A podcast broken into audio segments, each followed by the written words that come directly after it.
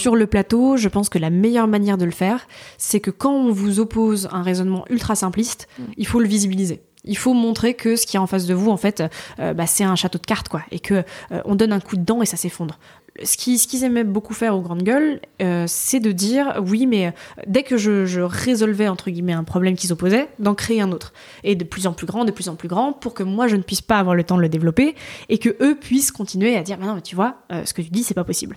Et donc il y a, y a, je pense, quelque chose à avoir de cet ordre-là, de dire laisse-moi parler. Si tu ne me laisses pas parler, évidemment que je ne pourrai pas te raconter.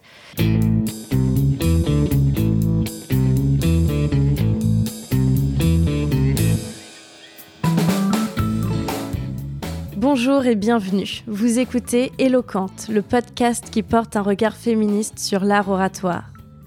Je m'appelle Raphaël Martin, j'enseigne la prise de parole en public et la rhétorique, et chaque semaine, j'invite une femme engagée à raconter son parcours d'oratrice.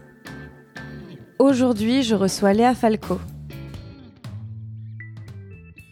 Bonjour Léa. Bonjour. Merci d'avoir accepté mon invitation. Tu es membre du collectif Pour un réveil écologique qui est né en 2019 avec un manifeste signé par 33 000 étudiants pour accélérer la transformation écologique dans les entreprises et l'enseignement supérieur.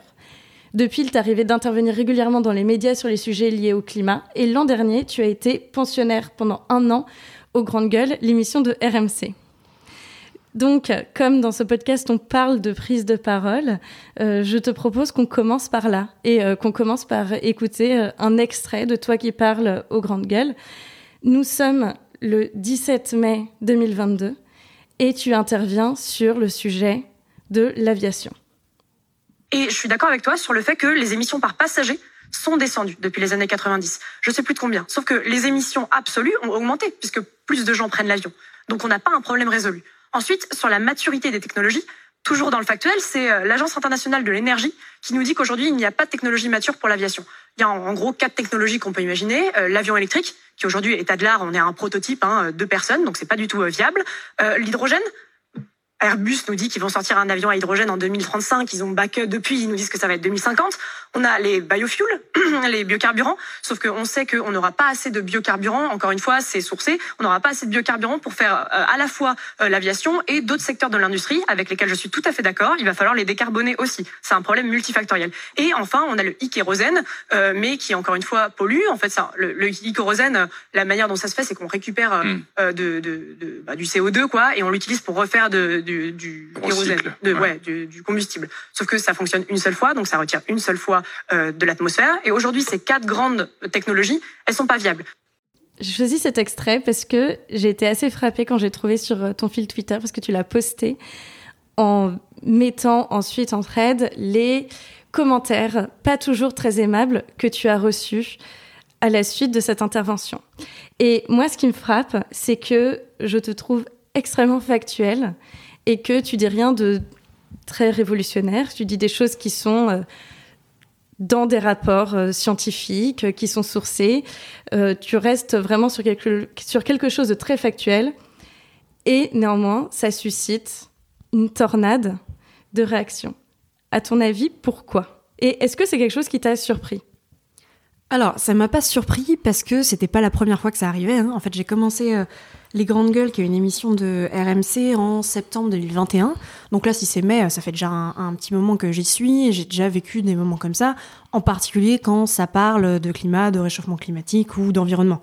Parce que c'est une émission qui en fait dure trois heures, donc tu ne parles pas seulement du mmh. tout euh, d'environnement et tes sujets de spécialité, ce qui est quand même pas évident.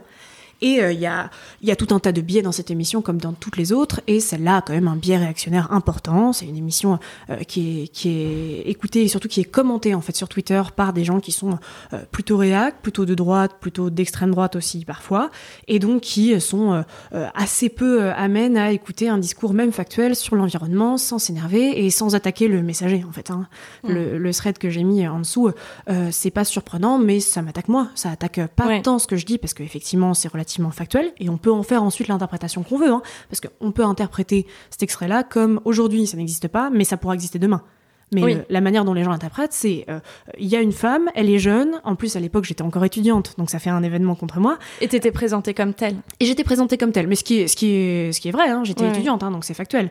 Euh, en fait, eux, ils cherchent dans cette émission, euh, et c'est aussi ce qui est intéressant et ce qui en fait l'intérêt, des profils types. Donc, euh, euh, ils veulent, euh, ils ont là sur le plateau avec moi, je crois qu'il y avait euh, quelqu'un qui était consultant, euh, en plus dans ex-consultant aéronautique, quelqu'un qui était euh, agriculteur, il y avait les deux présentateurs, et il y avait moi qui étais l'étudiante. En général, l'étudiant ou l'étudiante, il est de gauche, il a plutôt une fibre sociale, une fibre environnementale, voilà, il cherche des idéals types, quoi. C'est, c'est limite Weberien, quoi. Ouais. Et donc, euh, moi, je suis dans le rôle où je suis là pour plus ou moins me faire taper dessus, à la fois sur le plateau et après euh, par les gens qui écoutent.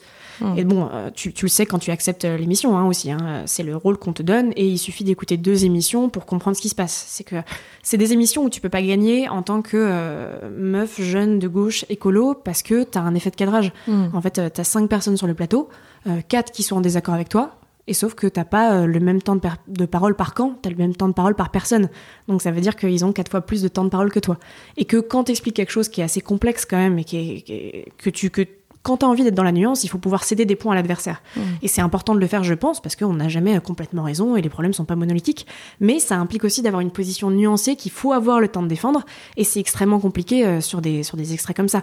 Là, en plus, euh, pendant 1 minute 30, je sais pas combien il dure, mais 1 minute 30, euh, personne m'interrompt. Ce qui était extrêmement rare quand même, hein, il faut le Ouais, noter ouais, c'est très rare. en permanence, quand tu as un discours qui est un petit peu euh, qui, est, qui est pas qui est pas simplement binaire, et ben on t'interrompt pour te faire une remarque qui n'a souvent rien à voir, qui avec laquelle parfois tu souscris partiellement, mais qui interrompt ton discours et t'empêche d'aller chercher plus loin quoi. Donc c'est un un des, des multiples problèmes de cette émission qui par ailleurs euh, a d'autres euh, intérêts. hein. Moi je trouve Mm. qu'un des un des grands intérêts de cette émission, c'est qu'en fait elle donne la parole euh, à des gens qui pour le coup sont des vrais gens, pas sur le plateau. Parce que Mm. sur le plateau, c'est pas des vrais gens, hein, quoi qu'ils essaient de faire croire.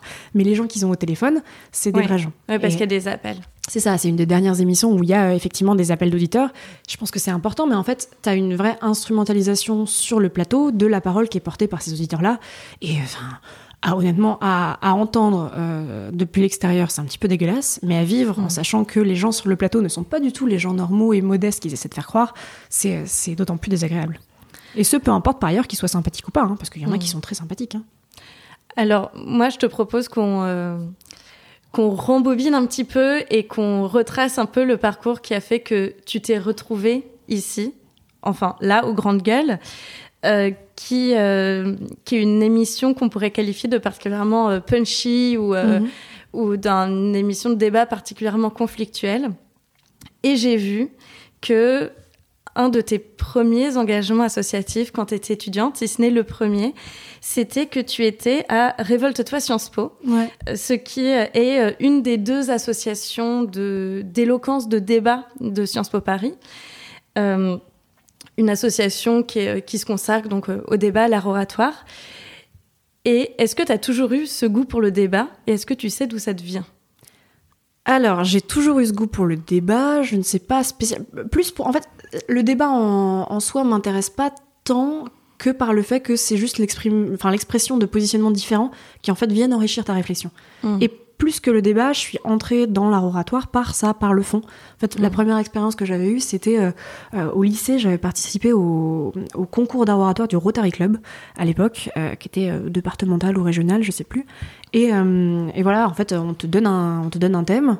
Souvent, c'est une citation. T'en as une ou deux, tu peux choisir, tu prends celle que tu veux. Et puis après, t'as 5 ou 10 minutes dans ton coin où tu réfléchis, Mhm. t'organises ta structure. Et puis t'as un truc vraiment de mettre la forme au service du fond.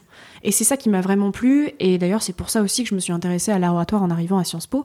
Et à l'époque, en fait, je crois que Révolte-toi n'existe plus. hein. Il faudrait que je vérifie, mais il me semble que deux ou trois ans après que, que je suis passée par le bureau de l'assaut, elle a disparu, malheureusement. Mais Il écoute, doit rester Sciences Polémiques qui était l'autre il En tout cas, il y en a forcément au moins une. Ah oui, bien sûr, évidemment. Et ben justement, à l'époque, il y avait euh, Révolte-toi et Sciences Polémiques. Et Sciences Polémiques, ils font de l'art oratoire euh, plus traditionnel, dans le sens où c'était un petit peu ce que j'avais fait à l'époque euh, au lycée. On te donne un sujet, et puis euh, t'as, euh, en général, ils ont plus de temps quand même. hein. Ils ont plusieurs jours pour en faire un discours. Le but étant que ce soit drôle, que ce soit qu'il y ait du fond. Euh, mais voilà, t'es- t'es- c'est plus, c'est plus quand même le fond au service de la forme.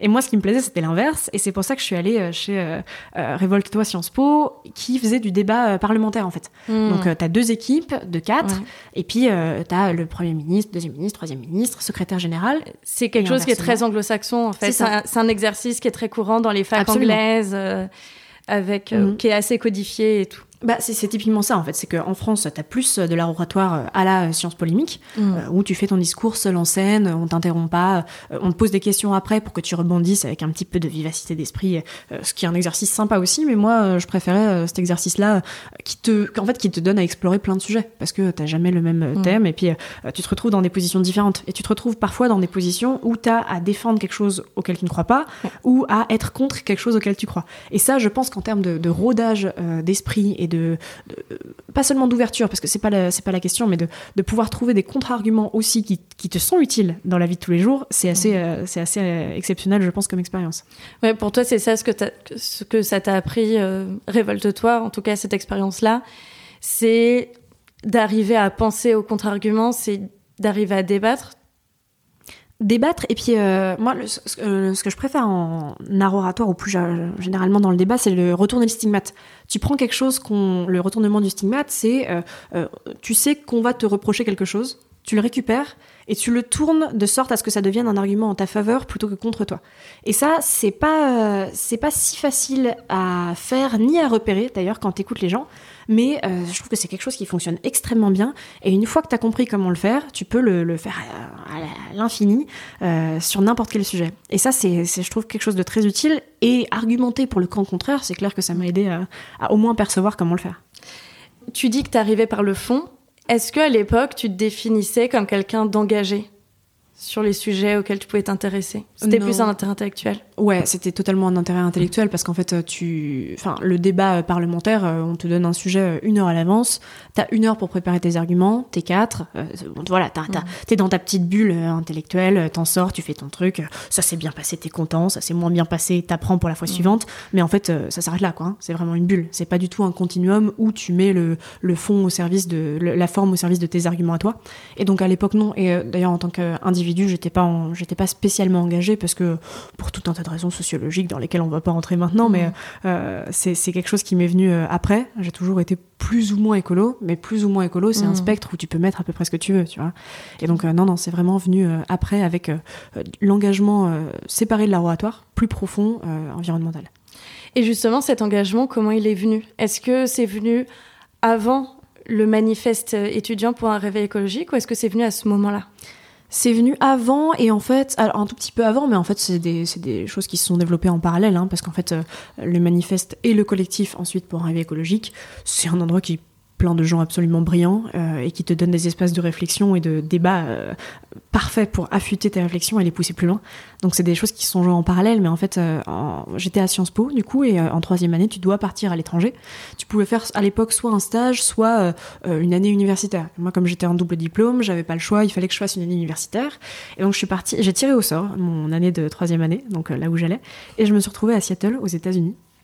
Courageux de tirer au sort. Ouais, bah j'avais mis en plus dans le chapeau euh, un- une destination au- en Suisse euh, pour rire et euh, j'aurais un petit peu fait la tête si je m'étais retrouvée en Suisse pour ma troisième année, sans évidemment renier quelques quelques quelques attraits qu'est la Suisse, mais j'avais envie de m'éloigner un peu plus. Et du coup, tu vois, à l'époque, je me dis, je suis un peu écolo, mais je prends l'avion quand même pour aller à Seattle, tu vois. Ça c'est. Et donc Seattle, les États-Unis, c'est quand même un mode de vie qui est pas du tout similaire euh, au nôtre. Et en, fait, euh, c'était, euh, enfin, c'était des modes de vie qui étaient extrêmement consuméristes, euh, qui, en- au niveau du transport, en fait, c'était impossible de se déplacer sans voiture, impossible. Ou alors, tu prends vraiment trois heures pour aller en bus d'un point de la ville à un autre, parce que c'est des endroits immenses. Et donc, tu avais un décalage complet entre ce que moi je percevais de plus en plus en tant que jeune qui était plongé dans l'urgence environnementale et le mode de vie dans lequel je me retrouvais un peu coincé malgré moi. Et donc, c'est à partir de ce moment-là que ça a commencé à se développer expansionnellement chez moi cet intérêt pour les questions environnementales. Et moi, je m'y suis plongée euh, en lisant euh, globalement euh, tout ce qui me passait euh, par la main euh, à l'époque euh, sur ces sujets-là et tout ce qu'il y avait autour. Et t'es encore arrivé par le fond.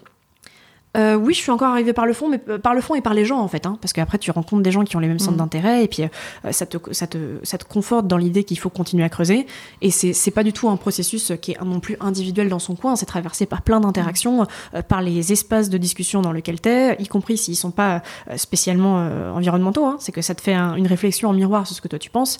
Et je pense pas qu'on évolue dans la vie seul par le biais de lecture ou par le biais de quoi que ce soit. Ça arrive, mais c'est quand même relativement rare. Souvent, juste tu rencontres des gens, tu parles avec des gens gens. Et puis, y compris des gens, si c'est si c'est par des, vidéos, des podcasts, des choses comme mmh. ça, tu vois. Il y a une interaction humaine qui est indéniable dans tous ces processus-là d'apprentissage. Donc après Seattle, tu rentres en France. Mhm. Et c'était là le moment du manifeste pour un réveil écologique où tu as rejoint ça?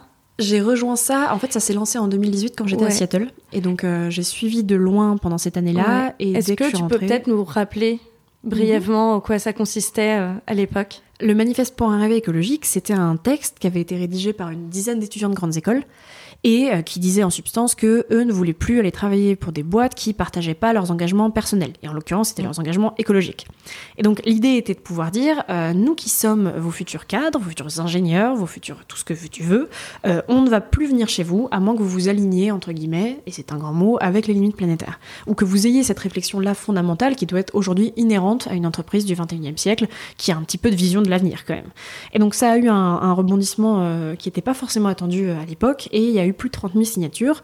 On en a beaucoup parlé, et parce que aussi c'était euh, à l'intérieur d'un momentum euh, médiatique sur mm. les jeunes et l'environnement. Tu vois, en fait, c'est sorti en septembre 2018.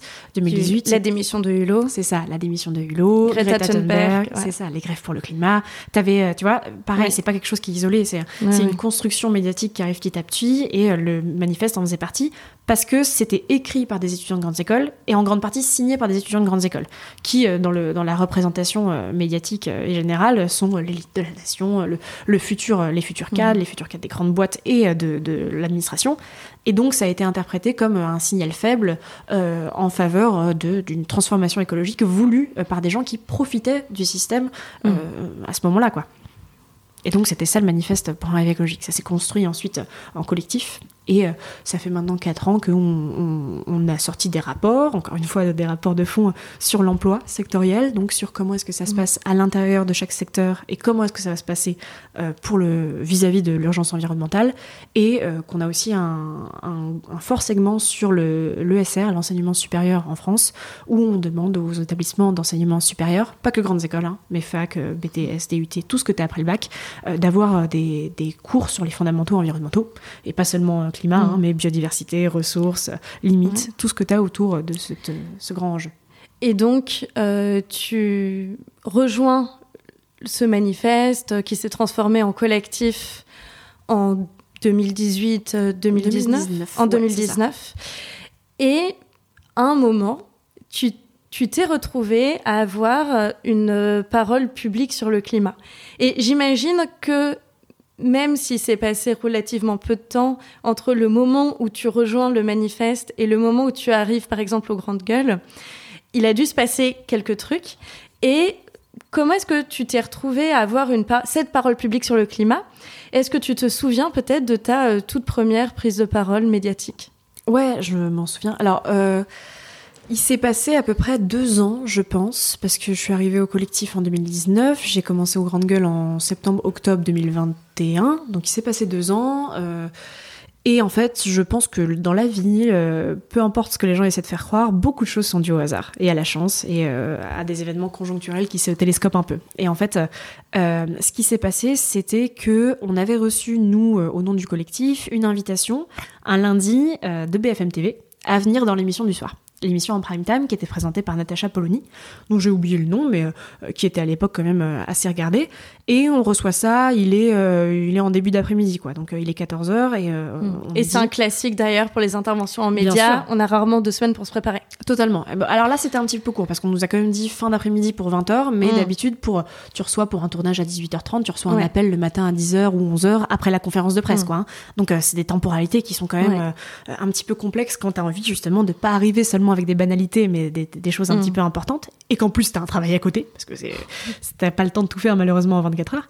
Mais c'est ça qui s'est passé, on nous a appelés, et en fait, à l'époque, euh, il nous fallait, donc ça c'était en, c'était quelques semaines avant, je pense que ça devait être en septembre 2021, on avait besoin de quelqu'un qui soit disponible ce soir-là, euh, qui qui soit pas effrayé à l'idée de parler en public et de parler sur un plateau, de ne pas être intimidé, alors que mm. personne parmi nous n'avait cette expérience-là préalable, euh, qui connaissait bien l'histoire du collectif, les revendications qu'on portait et tout ce qu'il y avait autour dans le segment environnemental, qui avait un petit peu de fond sur ces questions-là.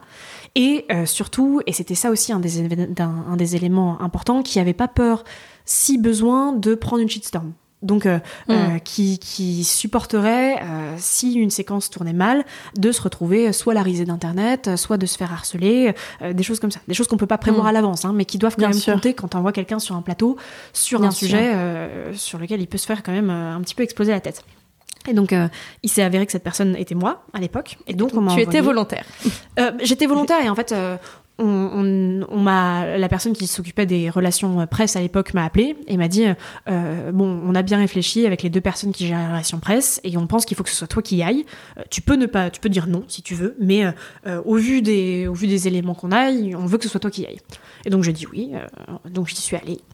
Euh, c'était euh, bah, écoute ça s'est passé comme ça s'est passé euh, de manière pas très intelligente. Je j'étais pas euh, spécialement mécontente Qu'est-ce que tu veux dire par de manière pas très intelligente? Bah, le, c'est le, c'est le problème aussi des débats télévisés, hein, c'est que c'est difficile de rentrer dans le fond. Et en fait, là, c'était un piège un petit peu, un petit peu classique, qui était de dire, il y avait en gros la secrétaire d'État à la jeunesse de l'époque, qui est encore au gouvernement aujourd'hui, qui s'appelait Sarah El Haïry, un sociologue euh, sur les jeunes, un moi qui était la jeunesse de l'environnement, et euh, une autre personne qui représentait la jeunesse sociale. Et donc immédiatement, il y a eu le piège évident qui était C'était quoi C'était un syndicaliste C'était, un- c'était euh, une personne qui militait pour euh, l'égalité des chances euh, dans les cités, je crois. D'accord. Et donc il faudrait que je retrouve, euh, je retrouve son nom, mais euh, voilà, c'était, c'était ça en gros le combat. Mm. Et, euh, et ce qui s'est passé, c'est le piège classique de on oppose l'environnement et le social.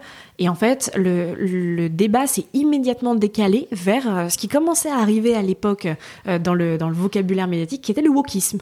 Donc, Ah. euh, tu vois, moi, je me retrouve sur un plateau sur lequel on m'a invité pour parler d'environnement. Mm. euh, et quand même de- de- d'une thématique euh, d'une thématique de fond et on se retrouve à parler de ce que je considère comme un artefact euh, sociologique qui n'a pas de tu vois qui a pas de vérité de fondamentale derrière quoi Oui, oui. et donc, t'as Sarah El Source, le CNRS. C'est absolument ça, voilà. Et donc, t'as Sarah El qui dit oui, mais le wokisme. Et puis, la, la personne à côté de moi, qui s'en rend pas compte, mais qui, qui enfonce un peu l'environnement en disant ouais, mais c'est important aussi que les jeunes puissent, puissent vivre au jour le jour. Et tu vois, quelque chose avec lequel on est évidemment d'accord. Et donc, euh, t'as aussi quelque chose à faire dans l'articulation de ces luttes-là, plus généralement. Mais, euh, mais je me suis retrouvée à un moment, et je pense que c'est ça qui a été déterminant pour les équipes des grandes gueules, à dire euh, en gros que le wokisme ne recouvrait pas de vérité, euh, que c'était, que ça n'existait pas le wokisme sous la forme sous laquelle on invoquait, tu vois. Et, euh, et, euh, et du bon, l'émission c'est fini. On n'a pas beaucoup parlé d'environnement, donc j'étais pas très satisfaite de la manière dont ça s'était passé. Mais tu, à l'époque, je me dis bon, c'est une expérience. J'ai fait, euh, j'ai fait un 20 h en prime time sur BFM. euh, pourquoi pas, hein Ok. Euh, ça, ça a été pas du tout commenté Euh, sur Twitter. T'avais personne qui avait vu la séquence, euh, tu vois. Donc euh, euh, aucun aucun problème. Et euh, euh, il faut savoir que BFM TV et RMC, comme un certain nombre euh, d'autres euh, médias, c'est en fait la même maison. Donc euh, ils sont dans les Ouais. mêmes studios, c'est parfois les mêmes équipes, et euh, c'est pour ça que tu vois souvent les mêmes personnes sur RMC et sur BFM. Parce que quand ils sortent de BFM, ils ont euh, littéralement 50 mètres à faire au rez-de-chaussée où tu as les studios pour arriver dans les studios de, de RMC ou BFM. Et donc deux jours après, ou trois jours après, dans la semaine, la programmatrice des Grandes Gueules m'a envoyé un message euh, un SMS en me disant euh, on, a, on pense à toi euh, parce que on aimerait ajouter quelqu'un à notre panel de grande gueule. Ils ont toujours une, entre une dizaine et une quinzaine de personnes qui font alterner chaque émission et on aimerait bien faire des essais avec toi.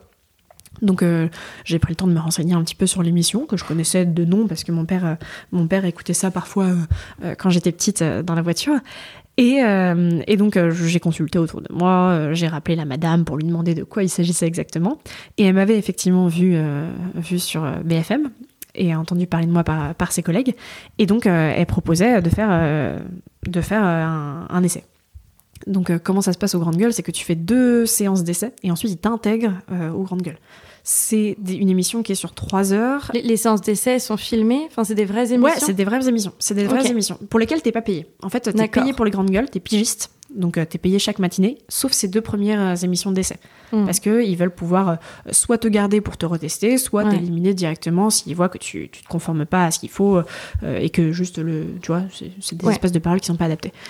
Justement, moi, je trouve ça intéressant que tu aies accepté, en fait, que tu aies été intéressée parce que euh, dès la première question, tu me dis, voilà, c'est une émission dans laquelle euh, il est compliqué euh, d'avoir euh, une parole sur le climat, c'est une émission réactionnaire qui est écoutée par des gens réactionnaires de droite, voire d'extrême droite, qui sont pas nécessairement très sensibles à ce discours-là. Qu'est-ce qui a fait que tu as accepté et que tu t'es dit que c'était une bonne opportunité? Bah, le fait que je pense pas que ce soit écouté par des gens euh, uniquement de droite et d'extrême droite. C'est commenté sur Twitter euh, en grande partie par des gens de droite et d'extrême droite. Mais ça reflète pas non plus euh, la sociologie complète des gens qui écoutent, qui écoutent les grandes gueules. Et en fait, les grandes gueules, c'est écouté quotidiennement par, on va dire, un demi-million de personnes. Un demi-million de personnes. C'est un public que tu ne peux pas toucher autrement que par une grosse émission comme ça. Et c'est des gens qui, en plus, euh, pour des raisons qui s'expliquent, ne croient pas en la transformation écologique, opposent la transformation écologique euh, à l'économie, au pouvoir d'achat, euh, à l'avenir immédiat, parce que fin, fin du monde versus fin du mois, c'est des choses que les, une grande partie des auditeurs des grandes gueules vivent vraiment. Et c'est pour ça aussi qu'il y a de ma part un petit peu de mécontentement vis-à-vis de, de, certaines utilisations qui sont faites des fois de la parole des gens qui appellent, pour des raisons un peu idéologiques de la part des gens sur le plateau. Mais c'est un public qu'en fait tu n'as jamais l'occasion de toucher je sais pas si aujourd'hui je réaccepterais de participer à ça, mais c'était euh, très formateur comme expérience. Et euh, tu vois, la simple expérience de l'effet de cadrage et des meilleures, mmh. des meilleures stratégies à adopter pour euh, retourner les stigmates ou pour faire en sorte d'être audible alors que tu es tout seul contre quatre, c'était, c'était une bonne école, mmh. une bonne école de la radio quoi, ou de la télé en général. Et donc euh, ça a été un, ça a été un, long moment. J'y ai beaucoup réfléchi honnêtement. J'ai, réfléchi euh, deux ou trois semaines avant de lui dire ok, euh, testons un essai. Et, et je me suis dit que ça valait le coup, ça valait le coup de, d'essayer un petit peu, en sachant que de toute façon, je pensais pas que j'allais être conduite euh, après une année, quoi, hein, parce que eux, ils mm. avaient besoin, euh, ils avaient besoin de combler une place qui avait été euh, laissée vide par Louis Boyard, qui à l'époque mm. était là, qui aujourd'hui est député LFI, qui était parti chez Cyril Hanouna à l'époque. Et donc, je savais que j'allais pas être nécessairement dans la ligne qu'il fallait, ni parce qu'il y, a, y a deux lignes, hein. soit tu es en accord avec le plateau, mais il faut mm. pas que tout le monde soit d'accord. Donc il faut qu'il y ait une personne qui soit pas d'accord au moins sur le plateau pour pouvoir susciter du débat. Et euh, il faut que ce soit suffisamment euh, caricatural des deux côtés pour que t'aies pas un camp qui ait l'air d'avoir un, soit, soit plus malin, soit plus subtil, soit, soit plus nuancé, tu vois. Donc euh, il faut que ce soit quelque chose de monolithique des deux côtés. Et comme je savais que j'étais pas probablement pas suffisamment monolithique pour l'émission, bon, j'y croyais pas trop. Mais pour un an. Et puis après, il y a aussi peut-être quelque chose. Enfin, c'est une hypothèse mais peut-être que je me trompe sur l'image que tu renvoies. J'ai l'impression que quand tu, euh, de ce que j'ai regardé de tes interventions, tu, euh, tu t'habilles pas en étudiante. Tu t'habilles avec des costumes, enfin tu mets des vraies vestes de tailleur et, tu t'habilles de manière euh, très sérieuse.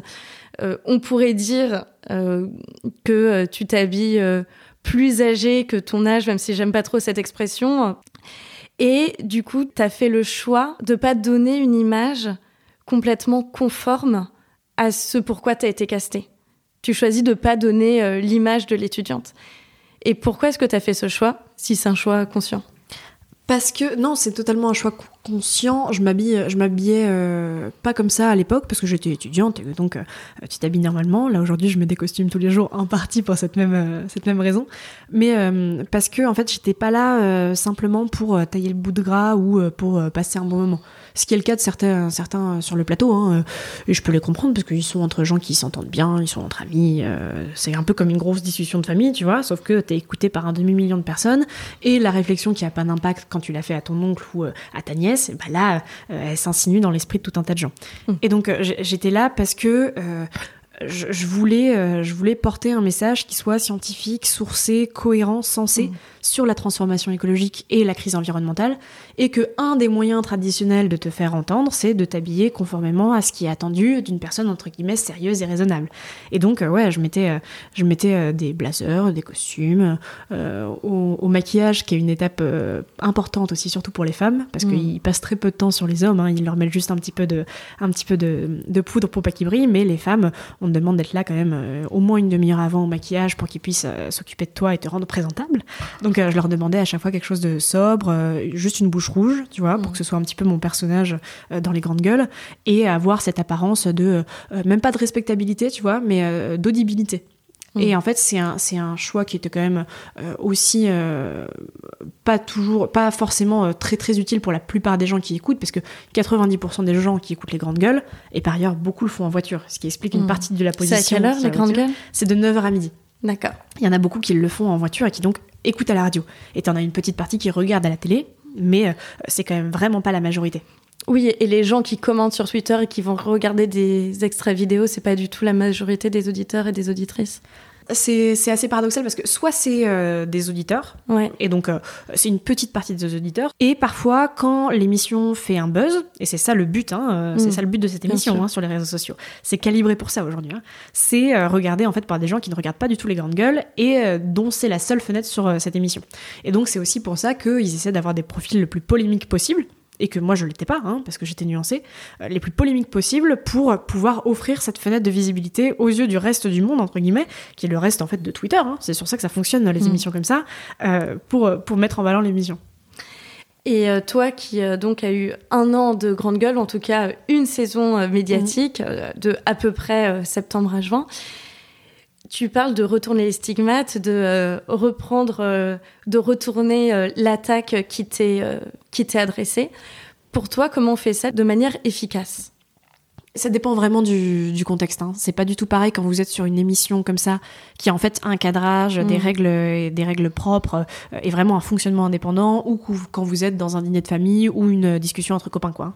Mm. Sur le plateau, je pense que la meilleure manière de le faire, c'est que quand on vous oppose un raisonnement ultra simpliste, mm. il faut le visibiliser il faut montrer que ce qui est en face de vous, en fait, euh, bah, c'est un château de cartes, quoi, et que euh, on donne un coup de dent et ça s'effondre ce qu'ils aimaient beaucoup faire aux grandes gueules, euh, c'est de dire oui, mais euh, dès que je, résolvais entre guillemets un problème qui s'opposait, d'en créer un autre et de plus en plus grand, de plus en plus grand, pour que moi je ne puisse pas avoir le temps de le développer et que eux puissent continuer à dire non, mais tu vois, euh, ce que tu dis c'est pas possible.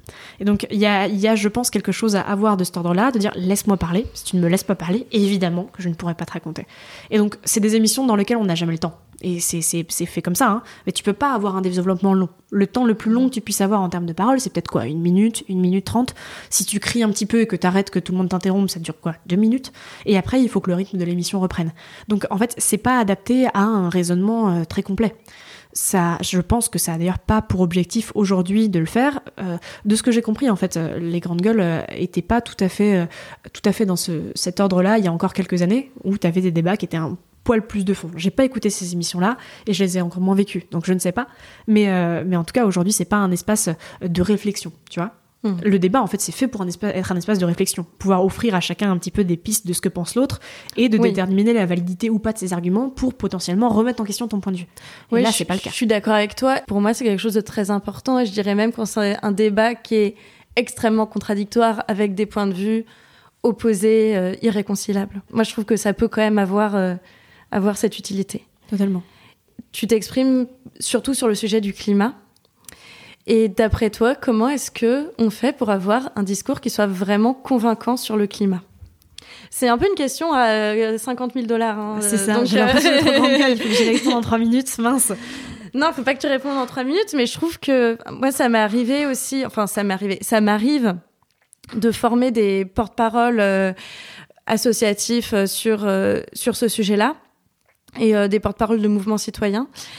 Et euh, donc c'est une question que je me pose souvent. Et toi qui as eu euh, l'expérience de, cette confrontation avec des discours qui sont complètement contradictoires, qui a été dans une émission de grande écoute, à ton avis, quel conseil tu donnerais pour s'exprimer sur ce sujet-là en particulier? Je pense que la première étape, c'est de visibiliser et d'accepter le fait que c'est ultra complexe que c'est ultra complexe, que c'est multidimensionnel et qu'il n'y aura jamais une seule solution pour résoudre tout ça. Voilà. C'est ça peut par ailleurs être contre-productif, hein, parce qu'on me dit euh, bah oui mais tu vois euh, quand, quand, quand tu dis bah oui c'est compliqué, quelqu'un en face te répond bah oui parce que c'est pas possible. Donc le, mm. il faut le faire de manière assez fine et probablement que je l'ai pas fait assez finement dans les grandes gueules, mais c'est vraiment la première étape de dire euh, c'est super compliqué, c'est super compliqué, mm. c'est complexe sur plein de différents différentes dimensions et on est d'accord, euh, euh, le nucléaire ne sauvera pas le climat, les énergies renouvelables ne sauveront pas le climat, la sobriété ne sauvera pas le climat, et par ailleurs, faire comprendre en préalable qu'on ne on cherche pas à sauver la planète, hein. on cherche pas à sauver la planète ou le climat. Mm. Moi, ce que je veux préserver au maximum, et c'est ce qu'on fait aussi tous avec euh, nos combats environnementaux, c'est les conditions de vie humaine, hein. c'est l'existence de nos sociétés et le fait qu'on vive plus ou moins des vies assez agréables, quoi. Et la deuxième étape, je pense que c'est euh, euh, de relativiser la, possibilité d'action de chacun. Tu vois, je pense qu'une des grandes raisons pour lesquelles les auditeurs, une partie des auditeurs des grandes gueules euh, est profondément anti-écologie, c'est que ils entendent toute la journée, y compris par des gens qui font les grandes gueules, hein, que la transition euh, écologique, euh, elle repose sur le fait qu'ils achètent une voiture électrique, sur le fait mmh. qu'ils mangent bio, ils consomment local, ils arrêtent de manger de la viande, alors qu'en fait, bah, soyons sérieux, il y a quand même plusieurs acteurs, et toi, chez toi, tout seul, le fait que tu éteignes ta Wi-Fi ou que tu, je sais pas, non, que tu éteignes ta Wi-Fi, c'est le meilleur exemple, mais que tu éteignes ta Wi-Fi n'a pas du tout le même impact que le fait qu'on arrête un projet pétrolier quelque part ou que un gouvernement ou une localité démarre des transports en commun. Donc c'est vraiment euh, euh, repositionner chacun dans ses possibilités d'action. Ce qui n'est pas du tout évident. Mais en fait, mmh. dans tous les baromètres que tu as sur la transformation écologique, celui de l'ADEME par exemple, qui est édité depuis une quinzaine d'années maintenant, tu vois que le premier facteur d'acceptation, c'est le fait que chacun fasse des efforts proportionnés. Et, c'est quelque chose dont je trouve euh, qu'on ne met pas suffisamment assez et que les chaînes d'information ne mettent pas suffisamment assez sur la table. Je pense que ça, c'est un problème de médias plutôt que d'activisme. C'est-à-dire qu'il faut qu'on puisse visibiliser le fait que euh, euh, nous, en tant qu'individu, eh ben, on ne peut pas faire la même chose que le gouvernement en tant que représentant de l'action publique ou que des entreprises en tant que bah, agents économiques. Oui, et puis tenir ce discours-là, c'est tout de suite beaucoup plus complexe. Bah, c'est ça. Parce que euh, là, on se frotte euh, au vrai sujet, euh, à la complexité d'arrêter des grands projets, aux conséquences que ça a. Et c'est beaucoup moins simpliste que de dire acheter une voiture électrique et tout ira bien. quoi. C'est ça. Et puis en plus, tu as, le besoin d'expliquer que l'engagement individuel, personnel, parce que je pense que tu as plusieurs types d'engagement individuel, hein, professionnel, mmh. citoyen. L'engagement personnel individuel, il n'est pas suffisant, mais il est quand même nécessaire. C'est-à-dire que tu as quand même une bonne partie de la transformation écologique qui va reposer, par exemple, sur le fait qu'on mange moins de viande. Et donc, mm. c'est cette complexité-là de, positionner le curseur entre nécessaire mais non suffisant qui est pas très simple à expliquer euh, rapidement. Moi, je trouve qu'une des euh, spécificités de, de la manière dont tu t'exprimes sur le sujet, et c'est marrant parce que à la fois notre conversation et l'extrait que j'ai choisi, je trouve, en sont deux bons exemples, c'est que euh, tu es hyper technique et que mm. tu, tu rentres dans le détail des dossiers euh, sur, euh, sur l'aviation, tu es extrêmement, euh, tu es extrêmement factuel, etc. et du coup, j'ai pas mal de questions à te poser à ce sujet. Mais déjà, concrètement, comment est-ce que tu te préparais pour intervenir, être efficace en peu de temps sur des sujets qui sont aussi complexes? Donc pour toi, c'était le climat, mais pour d'autres personnes euh, qui nous écoutent, ça peut être tous les sujets, enfin mhm. sur, le sur quasiment tous les sujets, euh, je sais pas moi, euh, les droits des femmes, les discriminations, enfin sur tous les sujets, on peut aller fouiller ce côté technique. Et toi, comment est-ce que tu te préparais pour faire ça? Alors sur les grandes gueules, c'était un peu un peu spécial parce que en gros la recette du truc, c'est l'émission est de 9h à midi. T'as 6, 7, 8 thèmes qui sont abordés, qui font 20 euh, minutes ou 40 minutes. C'est beaucoup. C'est beaucoup. C'est pas mal, ouais. Euh, et, la veille. Et 3 heures, c'est long. 3 heures, c'est très long. Bah, après, t'as des pubs quand même qui, sont, euh, qui, sont, qui font à peu près 15-20 minutes par heure, donc c'est beaucoup. Et en fait, c'est marrant, mais ces pubs-là, c'est des pubs pour des SUV, des voyages en avion à l'autre bout du monde. Donc Évidemment. ça explique aussi une partie du positionnement de l'émission. Hein, il faut pas être dupe non plus. Mais euh, donc ça, c'est à 9h. T'arrives à peu près à 8h30, 8h20 pour le maquillage. T'arrives sur le plateau à 9h moins 5, moins 10. Et la veille, à entre 20h et 21 21h30, on t'envoie une liste d'une dizaine de sujets qui sont des articles de journaux. Et donc, euh, tu peux lire ces articles et c'est une préfiguration de ce que tu peux avoir dans ce qui s'appelle le menu euh, du lendemain. Mais en général, tu arrives et le lendemain, tu as trois ou quatre. Euh, trois ou quatre articles, ou en tout cas sujets, qui sont extraits de ce qui t'a été envoyé la veille, et trois ou quatre nouveaux que t'as pas eu le temps de préparer. Et donc là, c'est un peu, tu vois. On dirait une, une, une interro, j'allais dire. C'est ça, hein, c'est spécial. Hein. Et le sujet sur l'aviation, c'était un de ceux-là. C'était un truc qui était arrivé le matin même, donc que t'avais pas eu le temps de préparer. Donc ça veut dire qu'il faut avoir en permanence euh, euh, des éléments de langage ou en tout cas des données que tu peux mobiliser pour euh, sur ces sujets-là. Le grand avantage d'être engagé sur l'environnement, c'est que c'est multisectoriel et que donc tu apprends en permanence sur tous les domaines. Moi, je suis pas du tout spécialisée euh, dans l'aviation, hein. je suis pas du tout spécialisée dans les transports. Moi, mon, parcours, c'est euh, économie du développement, donc rien à voir, vraiment. Mm. Mais euh, l'avantage d'avoir cet engagement-là préalable, de pas arriver non plus comme... Parce que quand j'arrive sur le plateau, on me présente comme étudiante, mais je suis pas du tout représentative de l'intégralité des étudiants. Hein. Je suis quelqu'un qui suis engagé, qui fait des choses à côté, et donc qui nécessairement a une base de connaissances qui a été nourrie par pas seulement de l'apprentissage individuel, mais par le fait que j'ai rencontré des gens, typiquement au sein de Pour un écologique, qui eux sont spécialistes de ça. Donc tu vois, à ce moment-là, je crois que quand je vois le menu du jour, quand j'arrive à 9h sur le plateau, je vois qu'il y a un truc sur l'aviation et je peux envoyer un message à quelqu'un pour qu'il me donne deux trois données euh, sur l'aviation. Bon, il m'a pas répondu, donc c'est dommage.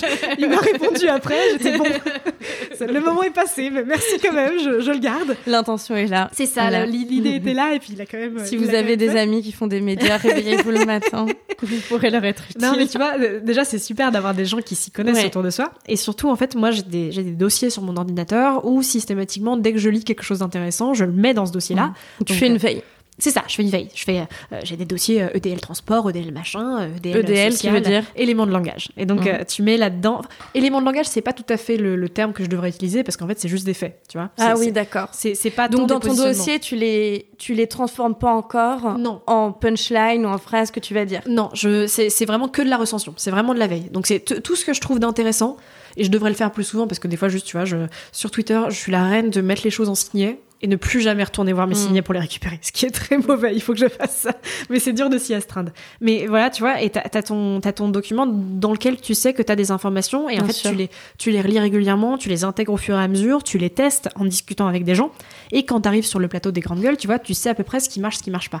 Là, il y a plein d'arguments que j'ai pas utilisés pendant ce, ce débat-là, que j'aurais pu utiliser, mais je savais que ça allait être, euh, ça allait être limite contre-productif parce que c'est immédiatement, euh, euh, c'est immédiatement, euh, tu vois, Mhm. bazardé par les gens qui sont sur le plateau. Tu peux nous donner un exemple? Je sais plus, j'ai pas dû utiliser l'argument, euh, l'argument social, tu vois, par exemple. Le fait que Oui. les gens qui écoutent euh, les grandes gueules sont typiquement des gens qui ne prennent pas l'avion. Et donc qui, euh, en fait, devraient, ne devraient pas être contre euh, le- la régulation de l'aviation ou des choses comme ça. Et, Mm. et pourtant, ils le sont parce que c'est une posture. Aujourd'hui, t'as as de la recherche intéressante sur le sujet qui il y a- y le rêve en fait. Oui, ouais, ouais, en c'est ça, fait, ça. tu, tu peux ne pas prendre l'avion et te concevoir comme quelqu'un qui a envie de voyager Totalement. et qui et dont le rêve est de prendre l'avion.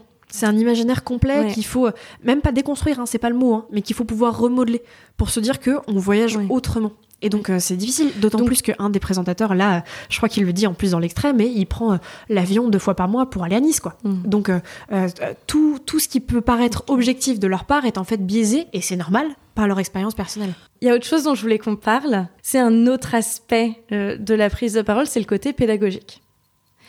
Et je pense que c'est un autre aspect de ton côté euh, très factuel, euh, etc.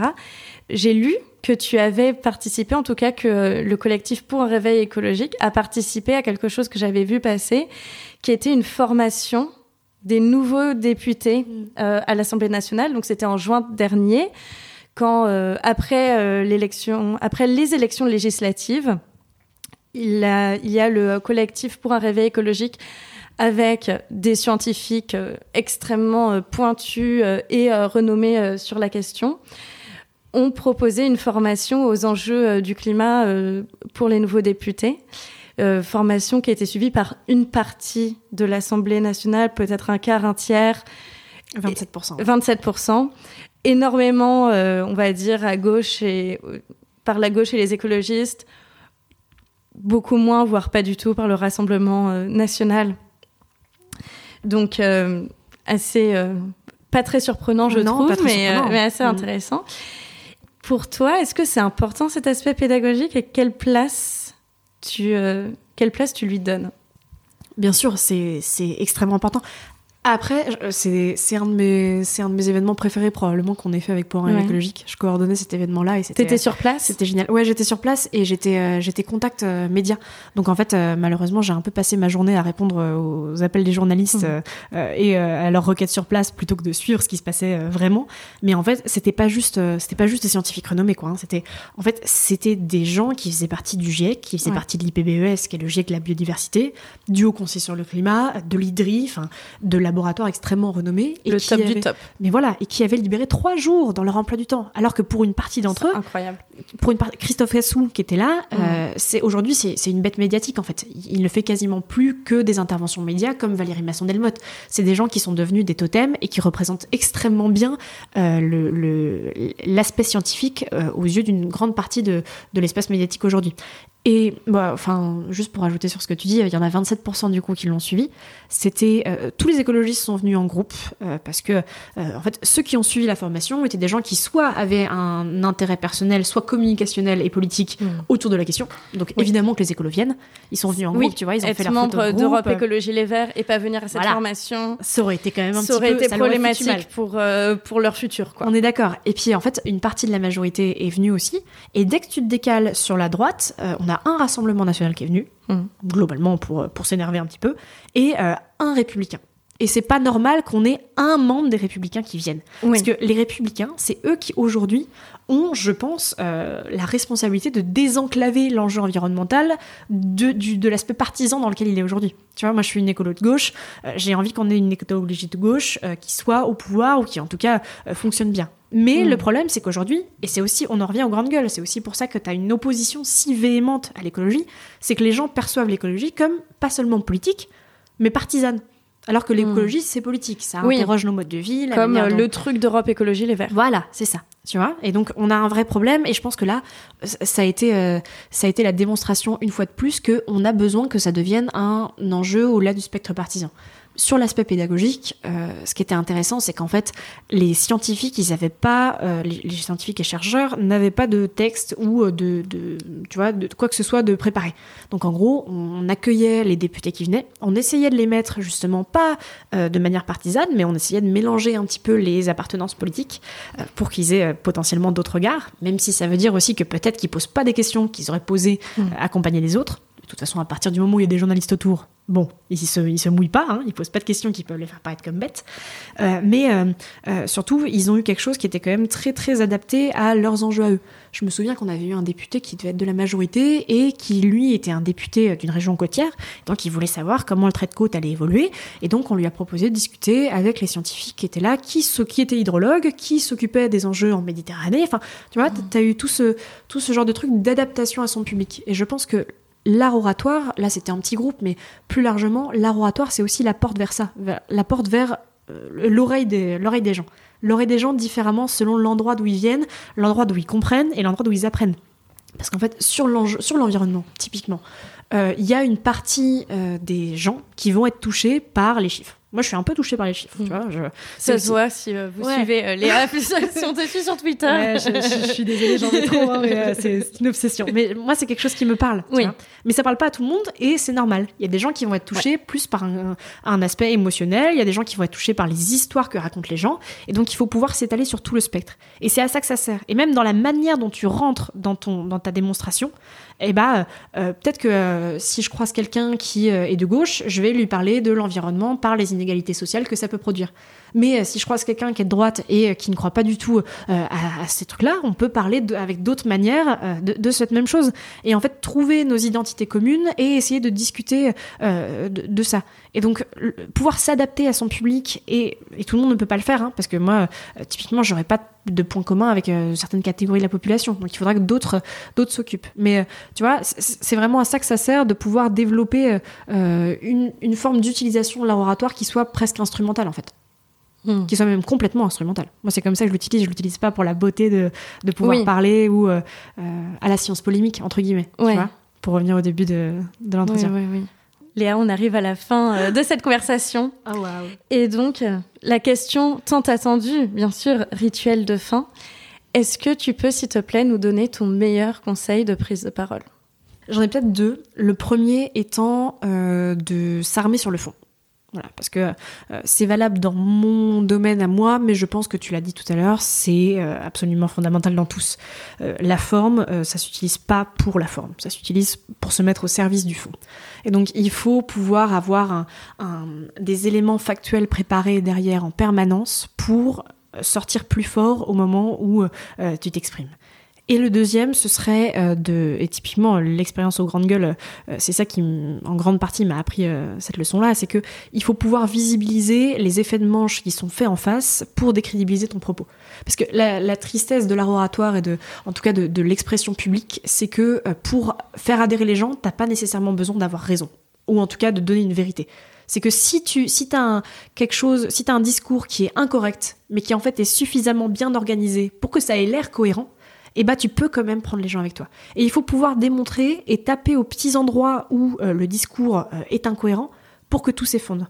Et je pense que c'est important de pouvoir le faire parce qu'on est trop souvent confronté, et en permanence hein, dans les médias, à des discours qui sont un peu simplistes ou qui s'appuient pas vraiment sur euh, des données euh, factuelles ou des données euh, pertinentes pour le sujet, sur du cherry picking, sur tout un tas d'artefacts comme ça. Le cherry picking, c'est prendre un seul, prendre seulement les arguments qui vont vous intéresser pour pouvoir construire un argumentaire autour, mhm. alors que c'est des arguments qui sont pas euh, représentatif. Donc on cueille euh, comme des cerises, mhm. euh, cherry picking. Bah, et puis du coup, ça me troisième troisième conseil, mais non mais être exigeant envers soi-même, tu vois, ne mhm. pas se laisser aller à des choses qui sont qui sont en fait qui te sauvegardent du temps, type cherry picking, parce que t'as pas besoin d'aller chercher après mais qui en fait fausse un petit peu euh, ta réflexion et ouvre de la même manière pour l'adversaire un boulevard pour taper sur tes mmh. positions. Parce que lui, s'il sait que c'est, que c'est du cherry picking, eh ben, il va taper dessus, et honnêtement, je pense qu'il aura raison. Donc c'est, toute la difficulté en fait à se positionner dans des débats comme ça, c'est qu'il faut réussir à être suffisamment solide en montrant que c'est ton camp qui a raison, ou ce que, mmh. tu, ce que tu dis qui a raison. Et donc c'est pas, c'est pas facile du tout, quoi. Mais je pense qu'être exigeant envers soi-même, c'est, c'est vraiment important pour euh, avoir un discours un petit peu carré. Merci beaucoup Léa. Bah, merci pour l'invitation. Merci, chère auditrice, chers auditeurs, pour votre écoute attentive. Pour ne rien manquer des nouveaux épisodes d'Éloquente, abonnez-vous sur votre plateforme de podcast préférée. Si vous voulez m'aider à faire grandir ce podcast et permettre à d'autres personnes de le découvrir, n'hésitez pas à en parler autour de vous et à nourrir les algorithmes en mettant 5 étoiles sur Apple Podcast ou Spotify. À très bientôt et d'ici là, n'oubliez pas de prendre la parole.